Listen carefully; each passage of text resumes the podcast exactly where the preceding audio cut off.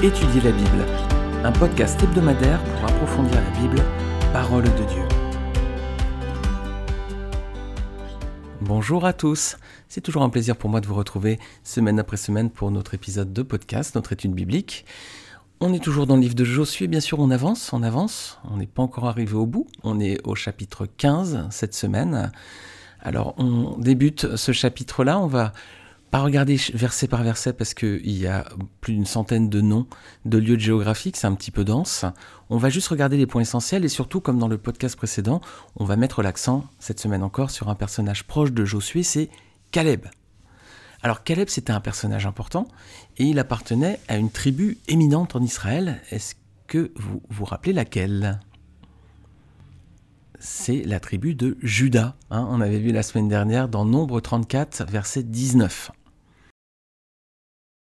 Voici le nom de ces hommes pour la tribu de Judas, Caleb, fils de Jéphuné. Alors voilà, donc Caleb est de la tribu de Judas. Alors c'était une tribu éminente hein, en Israël, vraiment. Hein.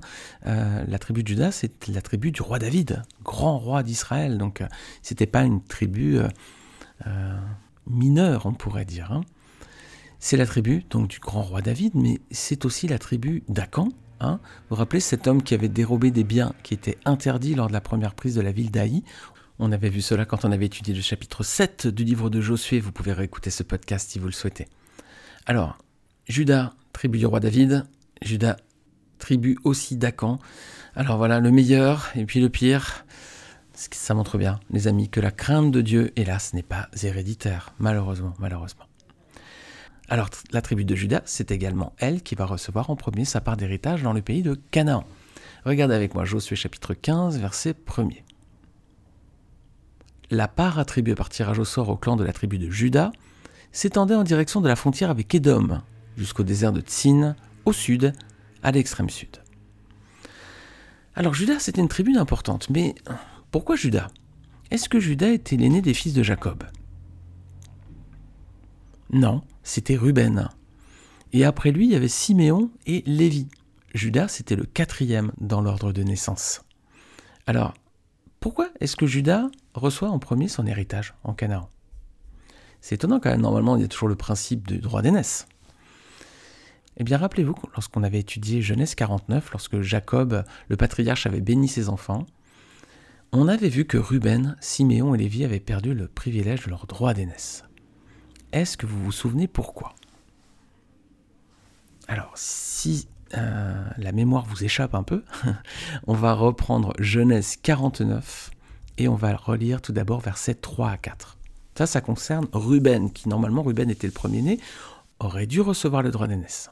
Alors je vais lire Genèse 49, je vais reprendre à partir du verset 1er, je vais lire jusqu'au verset 4.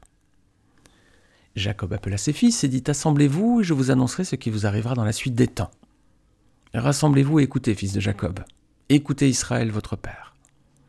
Ruben, toi mon premier-né, ma force et les prémices de ma vigueur, supérieur en dignité et supérieur en puissance.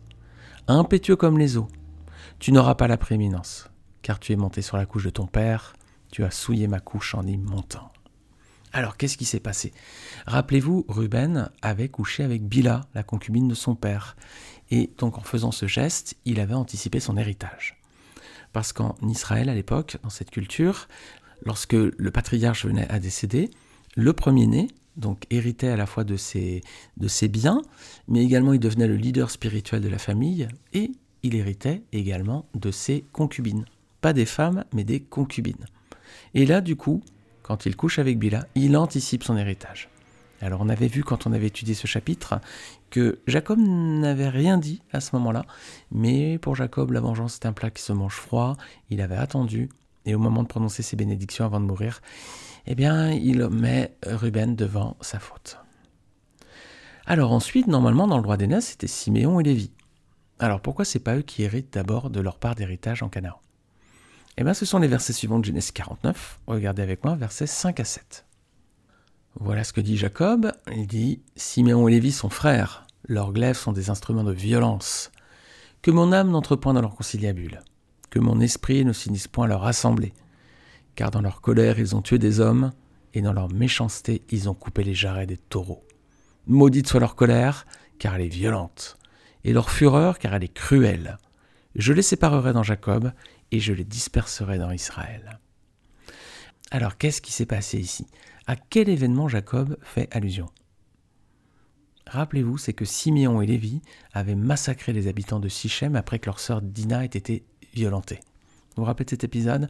Donc, euh, euh, Jacob s'installe à Sichem, Dina sort voir les filles du pays, euh, le prince de Sichem tombe amoureux d'elle, il la déshonore, et du coup, il la demande en mariage, mais pour se venger, Siméon et Lévi vont massacrer tout le peuple. Donc, il y a une personne qui a fait une faute, et du coup, ils ont massacré toute la population. Donc Jacob s'était complètement désolidarisé de cela, et du coup il rejette cette violence, et il rejette également Siméon et Lévi dans leur droit d'aînesse. Alors donc, eh bien quatrième, dans l'ordre, c'est Judas à présent, et regardez Genèse 49, versets 8 à 12, ce qui se dit après. Judas, tu recevras les hommages de tes frères. Ta main sera sur la nuque de tes ennemis. Les fils de ton père se prosterneront devant toi. Judas est un jeune lion, tu reviens du carnage, mon fils.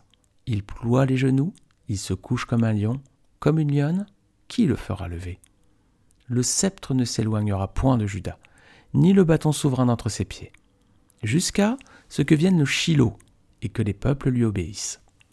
Il attache à la vigne son âne, et au meilleur cep le petit de ses ânesses. Il lave dans le vin son vêtement, et le sang des raisins son manteau. Il a les yeux rouges de vin et les dents blanches de lait. Alors on voit ici Judas, hein, clairement, qui, donc qui est bien mis en avant et qui est comparé à un animal, c'est un lion. Et finalement, il hérite hein, d'une certaine prééminence sur ses frères. Alors il n'aura pas le droit d'aînesse, malgré tout. Il a juste une prééminence parce que le droit d'aînesse va revenir à Jacob. Regardez, 1 Chronique 5, versets 1 à 2. 1 Chronique 5, versets 1 à 2. Alors là, dans ce passage, on a la postérité de Ruben, de Gad et de Manassé et puis regardez, le verset commence en disant Fils de Ruben, premier-né d'Israël. Car il était le premier-né. Mais parce qu'il souilla la couche de son père, son droit d'aînesse fut donné au fils de Joseph, fils d'Israël. Toutefois, Joseph ne dut pas être enregistré dans les généalogies comme premier-né. Judas fut à la vérité puissant parmi ses frères, et de lui est issu un prince. Mais le droit d'aînesse est à Joseph. Voilà, donc c'est Joseph qui va hériter de ce droit d'aînesse devant Judas, mais Judas va garder bien sûr une certaine prééminence sur ses frères. Alors je reviens sur Genèse 49, 8 à 12, c'est la bénédiction de Jacob à son fils Judas. Et dans ce texte, il évoque un personnage énigmatique qui est appelé le Shiloh, c'est-à-dire en hébreu l'envoyé ou le pacifique. Et c'est une personne auquel les peuples vont obéir. De qui s'agit-il à votre avis? Eh bien, c'est Jésus, les amis. Eh oui, c'est lui, Jésus, le lion de la tribu de Judas. Et c'est lui qui, à la fin des temps, va prendre autorité sur toutes les nations. Regardez, on va lire Apocalypse 5. On va lire tout le chapitre. Vous allez voir qu'il est absolument magnifique. Et justement, on va voir ce Shiloh, alors qui va être euh, en filigrane. Regardez, vous allez bien comprendre l'idée. Apocalypse 5. Alors là, on est dans l'éternité, on est dans la fin des temps, et là, on lit que Je vis dans la main droite de celui qui était assis sur le trône un livre écrit en dedans et en dehors, scellé de sept sceaux. Et je vis un ange puissant qui cria d'une voix forte Qui est digne d'ouvrir le livre et d'en rompre les sceaux? Et personne dans le ciel, ni sur la terre, ni sous la terre, ne put ouvrir le livre ni le regarder. Et je pleurais beaucoup de ce que personne ne fut trouvé digne d'ouvrir le livre ni de le regarder. Et l'un des vieillards me dit Ne pleure point, Voici le lion de la tribu de Judas, le rejeton de David, a vaincu pour ouvrir le livre et ses sept sceaux. Et je vis au milieu du trône et des quatre êtres vivants, et au milieu des vieillards, un agneau qui était là comme immolé. Il avait sept cornes et sept yeux, qui sont les sept esprits de Dieu envoyés par toute la terre. Il vint et il prit le livre de la main droite de celui qui était assis sur le trône. Quand il eut pris le livre, les quatre êtres vivants et les vingt-quatre vieillards se prosternèrent devant l'agneau, tenant chacun une harpe et des coupes d'or remplies de parfums, qui sont les prières des saints.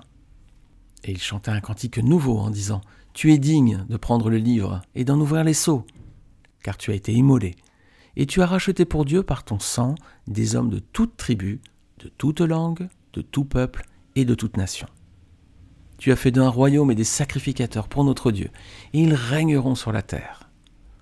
Je regardais, et j'entendis la voix de beaucoup d'anges autour du trône, des êtres vivants et des vieillards, et leur nombre était des myriades de myriades et des milliers de milliers. Ils disaient d'une voix forte, L'agneau qui a été immolé est digne de recevoir la puissance, la richesse, la sagesse, la force, l'honneur, la gloire et la louange. Et toutes les créatures qui sont dans le ciel, sur la terre, sous la terre, sur la mer, et tout ce qui s'y trouve, je les entendis qui disaient à celui qui est assis sur le trône et à l'agneau, soit la louange, l'honneur, la gloire et la force au siècle des siècles. Et les quatre êtres vivants disaient Amen. Et les vieillards se prosternèrent et adorèrent. Voilà les amis, ici nous avons un personnage, c'est le lion de la tribu de Judas, voilà c'est le Shiloh, c'est Jésus-Christ. Et vous voyez le dénouement de l'histoire dans, toute l'éternité. Là, on est à la fin de l'histoire. Alors de Jésus aussi, on voit à travers la bénédiction de, Jacob à Judas, on voit aussi hein, sa robe qui était tachée de sang, du raisin, etc. C'est aussi une allusion au sacrifice de Christ qui meurt sur la croix pour les péchés du monde. Voilà, c'est Jésus qui sur la croix a tout payé, tout le prix de nos fautes, tout le prix de nos erreurs, tout le prix de nos péchés. C'est Jésus qui a tout payé sur la croix et son sacrifice était suffisant pour que Dieu puisse accepter de nous donner son pardon. Alors gloire à Dieu, mais ce pardon n'est pas automatique, il faut faire le pas de venir à Jésus. Alors à travers l'étude de ces chapitres du livre de Josué, on voit d'un côté Josué, Caleb et tout le peuple d'Israël qui était l'image du peuple de Dieu, qui symbolise donc les croyants. Et puis à l'opposé, on voit les peuples du Canaan, ennemis du peuple de Dieu, qui sont l'image des incroyants. Alors les amis, ma question c'est quel camp avez-vous choisi? Est-ce que vous avez choisi le camp du lion de la tribu de Judas Oui. Est-ce que vous avez fait la paix avec Dieu par Jésus-Christ? Oui. Amen alors. Gloire à Dieu. Vous pouvez prendre totalement possession du pays qui vous est promis par Dieu. Si ce n'est pas le cas, bah, vous êtes encore dans l'autre camp, qui n'est pas le camp de la victoire, c'est le camp de la défaite, c'est pas le camp de la vie, c'est le camp de la mort, c'est pas le camp de la bénédiction, c'est le camp de la malédiction. Alors faites dès aujourd'hui le pas de vous réconcilier avec Dieu par Jésus-Christ. Voilà les amis ce que on pouvait dire pour cette étude biblique, pour ce podcast. J'espère que, encore une fois, vous l'avez trouvé intéressant. J'espère que vous avez été exhortés, édifiés dans la parole de Dieu. C'est en tout cas le but de ces podcasts. Ils sont sans prétention. Ils sont juste euh, voilà, là pour essayer de vous aider à aimer la lecture de la Bible, à aimer vous plonger dans la parole de Dieu et peut-être essayer de vous donner certaines compréhensions du message biblique et du plan de Dieu pour les hommes à travers notre Seigneur et Sauveur Jésus-Christ. Merci à tous, que le Seigneur vous bénisse. Je vous dis à la semaine prochaine pour un nouvel épisode. Salut à tous.